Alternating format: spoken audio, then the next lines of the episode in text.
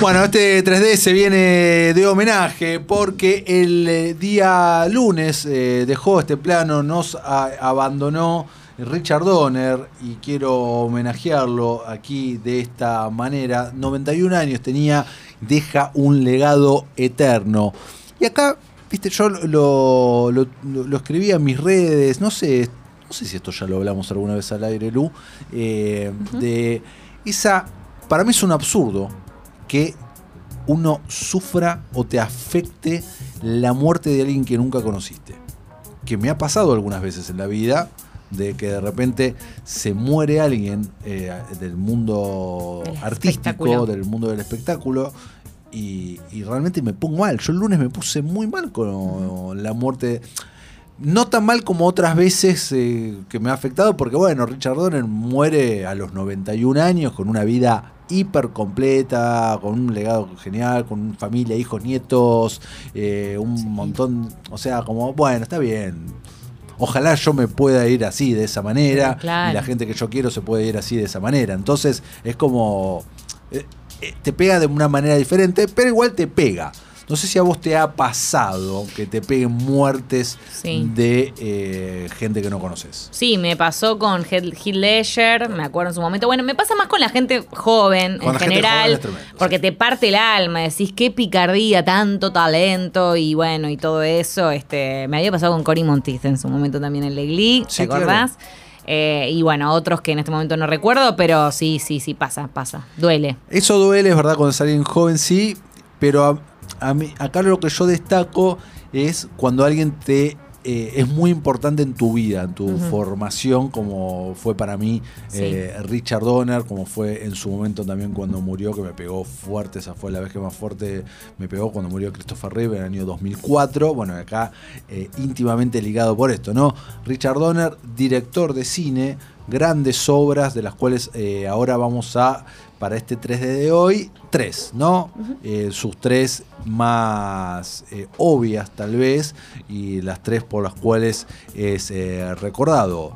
Dejo, voy a dejar para el final Superman.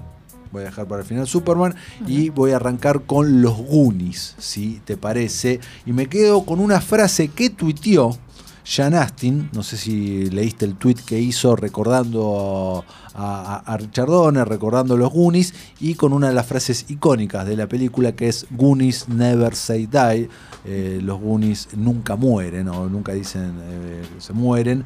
eh, me pareció más que apropiada. Los Goonies se estrenó en 1985, producida por eh, Spielberg, dirigida por Richard Donner y cuenta esta, tal vez la película de aventuras definitiva, ¿no? Cuenta eh, esta, esto que le sucede a este grupo de amigos que viven en los Goons, por eso se llama Goonies, eh, que están a punto de ser todos rajados de, ese barrio y ellos se embarcan eh, en buscar un tesoro pirata perdido. Tienen el mapa del tuerto Willy y encuentran ese tesoro.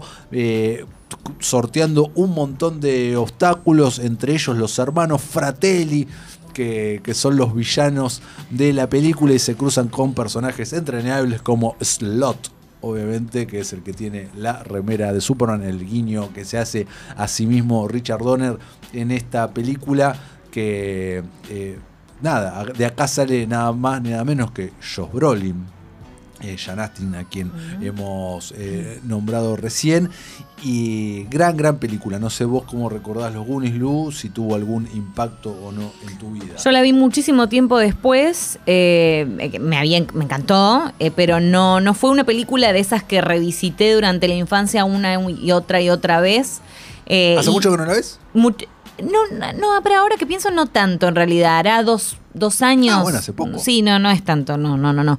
Y sí recuerdo que eh, en el marco de la pandemia eh, tuvimos, Josh Gad hizo una Excelente. unas, unos reencuentros, digamos, por pandemia y demás, para juntar plata y todo eso, y había eh, Jun- hecho una junto un a- reencuentro con todo el cast. Jun- junto a todos los Goonies, Spielberg Muy Rich- interesante. y Richard Donner, que esa es la última vez que eh, luego dio una nota, pero esa es la última vez que lo vimos, ¿no? A Richard Donner, la última vez que, que lo vimos, que no se lo veía tan se, se lo había deteriorado, es verdad. A mí yo cuando Sí, lo yo vi. no lo vi tan mal igual, ¿eh? O sea, para una persona de 90 O años. sea, de hecho me acuerdo de haber dicho, che, está bárbaro este señor, tiene 90 años, está súper bien. Por eso, pero cuando ayer su esposa, eh, productora, Laura Schroeder Donner, eh, hizo un statement que es la parte donde vos decís, bueno, ok, me quedo un poquito mejor porque ella dijo que la estaba, la estaba pasando mal, que eh, como que está bien porque la, la- la- o sea, venía sufriendo hace un tiempo, dijo. Mm.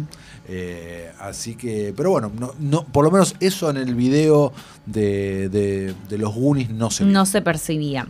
Y siguiendo, si te parece, Sí, claro. con el segundo de nuestro 3D, eh, yo elegí Arma Mortal, que es una de mis películas favoritas y ocupa un lugar importante en mi corazón. Ocupa Mirá un la lugar que te importante, tiré. mirá tremendo. Sí, ¿Estamos sí. hablando de Arma Mortal, la saga de las cuatro películas o estamos hablando de alguna en particular? Las cuatro películas, la primera es la que más veces vi, por supuesto, 1989, y la veía mucho con mi hermano, por ejemplo, la vi doblada, la vi eh, en inglés todo el tiempo ¿Y por qué diciendo... ocupa un lugar muy importante? No, en me corazón? encantaba, porque es una, es como vos decís película de la infancia, te nombro cinco, por eso Mel Gibson también de alguna manera, ahora bueno, censurado durante tanto tiempo y todo, Sí. pero sí ocupaba un lugar importante porque Maverick la vi un millón de veces. Maverick también Eh, dirigida por Richard Donner. Claro, me encantaba Maverick. De hecho, hay un guiño de el I'm too old for this shit el, Claro. eh, en Maverick que dice Danny Glover todo el tiempo es como su eh, su latillo, digamos, su Y frase aparte la parte que se cruzan. de cabecera. Claro, él hace como un cameo en Maverick y vuelve a decir esa eh, famosa frase. Pero ¿por qué me gustó tanto Arma Mortal? Porque eh, si bien es una buddy movie, es una película de acción, de hecho la primera medio de acción en donde el director se había como embarcado, eh, había quedado muy copado con Rambo, con Rambo First Blood, la parte 2. Sí. Y cuando terminó de ver la película, llamó al asistente y le dijo, che, yo quiero que mi próximo proyecto sea una película de acción de un estilo parecido a este. Al final le quedó algo medio diferente, pero bueno. Y el guion está escrito por eh, Shane Black, que en ese momento tenía 22 años. Ahí es el momento en donde decís, te odio, te odio, no sé, toda la gente tan joven y tan talentosa me da rabia.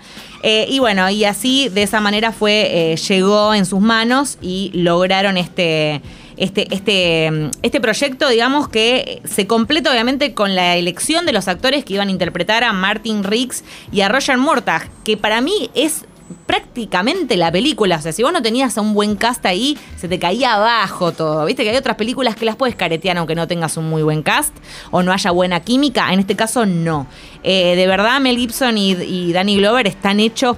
Es, es maravilloso esta pareja de el- policías. redefinieron el género acá Así es, de lo que así es, es. la buddy movie. Totalmente. Y además me gustaba mucho, que justamente eso también crédito al guion, de lo bien definidos que estaban las personalidades y lo contrastadas que estaban. Vos tenías por un lado al psicótico medio depresivo, pero que, que, bueno, canchero y me- muy Mel Gibson, porque a la larga Mel medio que hace papeles, o sea, tiene bastantes eh, tics, digamos, suele hacer medio siempre lo mismo, ¿no? Y por el otro lado tenés al que ya está, al hombre de familia que ya está medio por retirarse. Entonces la mezcla de estos dos personajes es muy graciosa, de verdad, eh, esta amistad inesperada entre dos personas que bajo otro contexto nunca se hubieran encontrado y nunca se hubieran hecho amigos, creo que es una de las cosas que más me gustaba de la película. Sí, sí, y el concepto de, de familia que se ensambla también Sí. a lo largo de las cuatro películas. Que Total. se ve muchísimo, sobre todo en la 3 y en la 4. Totalmente, además me gusta mucho la rutina de él que ya incluso por momentos llega a la casa y ya abre la heladera, Sí, saca una milanesa, tiene como esa onda medio con la hija que no- nunca, nunca pasa más allá, por supuesto. No, Eh, después aparece el personaje René Russo. Tal, René Russo, o sea, todas las candidatas siempre eran más las de Mel Gibson porque él justamente estaba casado desde hacía mucho tiempo, pero me, me encanta, me encanta esta película, la tenía que poner en el 3D. 100%, no, aparte es una de las icónicas, eh, sin duda, de Richard Donner. Bueno, y obviamente eh, no puedo nombrar ni yo ni el mundo entero Superman The Movie como, como el hito que dejó, porque Richard Donner, sin saberlo, en ese momento eh, sentó las bases sin condiciones y fue el, el padre fundador de lo que hoy es el género más, con sus pros y sus contras, el género más fructífero y más exitoso del cine, que es el género superhéroes. La primera película de superhéroes, como se conocen hoy en día, la hizo Richard Donner en 1978, que fue Superman the Movie, y fue contra viento y marea. Es muy gracioso cómo llega Donner a ese, a, a- a ese, a, a comandar esa, esa nave que podría haberse chocado en todo momento y no chocó gracias a él. La película faltaba tres meses para que se empiece a, a rodar. Guy Hamilton, director de las películas de James Bond, iba a ser el director de la, de, de la Mira. película. La eh, Superman the Movie se filmó en Estados Unidos, en Canadá, en Italia y en Inglaterra. La gran parte en Inglaterra en los estudios Pinewood y Shepperton. ¿No? ¿Qué pasa? Guy Hamilton debía tanta guita al fisco inglés que no podía pisar suelo inglés. Entonces lo habían contratado y todo y dice a los productores, yo no puedo filmar en Inglaterra. Los productores dicen, vamos a filmarla ahí, ya tenemos todo arreglado. No, bueno, bueno, despedido. Y se quedan sin director. Y eh, le recomiendan a Richard Donner, que había dirigido The Omen, La Profecía, pero que no tenía, mu- o sea, había dirigido mucha tele, pero esa era su película. Y, y puede dirigir acción este hombre, bueno, qué sé yo. Y eh, Ilya Salkin, 24 años, Ilya Salkin, productor de Superman, eh, llama por teléfono. Donner cuenta esta anécdota muy graciosa. Donner eh, atendía sus llamadas telefónicas en el baño. Tenía un teléfono en el baño. Muy de esa época era, como tener también el cigarrillo y el... Habano. Fuma- Ah, fumaba habano y tenía el el coso. también. Y le dice, la charla es espectacular, me la sé de memoria. Le dice, hola, ¿qué tal? Eh, me dice, soy Ilya Salkin. ¿Usted sabe quién soy? No, no sé quién sos. Eh, le dice, bueno, soy productor de cine. No sé si viste, dirigí la peli eh, produje la película de los tres mosqueteros. Y Donner le responde, ah, sí, la vi, que hubo después unos problemas legales porque hubo otra película más sin el consentimiento de los actores. Sí, sí, eso ya fue arreglado. Acá ab- abro una pestaña. Oh, pero me voy a la mierda si cuento esto. Bueno, no importa. Otro día lo contamos. Eh, Vamos a hacer un lunes retro de Superman, no te preocupes, No, en donde te voy a volver a tomar todos los diálogos de la película, como dale. hicimos los otros días. Perfecto. Eh, le dice: Te ofrezco 2 millones de dólares. eh, por dirigir eh, la- una película de, su- película de Superman que estoy haciendo y comenzamos en tres meses. 2 millones de dólares, dice él. En tres meses es poco tiempo. Ya tenemos todo. Dice, ya tenemos todo. Está Marlon Brando, está Jim Hackman, tenemos los estudios, el guion está espectacular. ¿Querés que te mande el guion? Sí, le dice. Obvio. Bueno, en una hora te llega el guion. Y le llegaron dos paquetes. El guion, que era una Biblia, 500 páginas, y el traje. Oh. Empezó a leer el guion, dice, esto es infilmable, y lo llama a su amigo Tom Makowitz. Y él, si te suena Mank, la película que vimos Sí. hace poco, bueno, está el sobrino de Ah. que se dedicó también mucho eh, al cine y muy amigo de Donner, eh, que era script doctor, eh, dice, venía a casa porque tengo que mostrarte algo. Y lo recibe vestido de Superman. Lo recibe vestido de Superman fumando faso. Y le dice, me tenés que ayudar, tenemos que hacer esta película. Dice, eh, hay que salvar esta película. Y ahí los dos se embarcan con un mantra que él lo convirtió literalmente en un cartel, lo puso hasta el último de sus días, estaba en su oficina, que era un cartel Superman volando y decía abajo verosimilitud. Él tenía que hacerte creer a vos como espectador dos cosas. Una, que un hombre podía volar, y eso se transforma en el póster de la película. You will believe that a man, a man could fly. Ujú. Usted va a creer que un hombre puede volar. y lo otro era que realmente todo lo que sea tratado sea de forma verosímil, que funcione la historia de amor por sobre todas las cosas y que todos los personajes sean creíbles. Y así fue lo que hizo y eh, bueno, podría estar hablando 1200 horas del legado de esta película, descubrir y castear a Christopher Reeve y tantas otras cosas. Super on the Movie, edición especial, la pueden ver en HBO Max, Arma Mortal también la pueden ver en HBO Max y Los Goonies la pueden ver en Amazon Prime Video.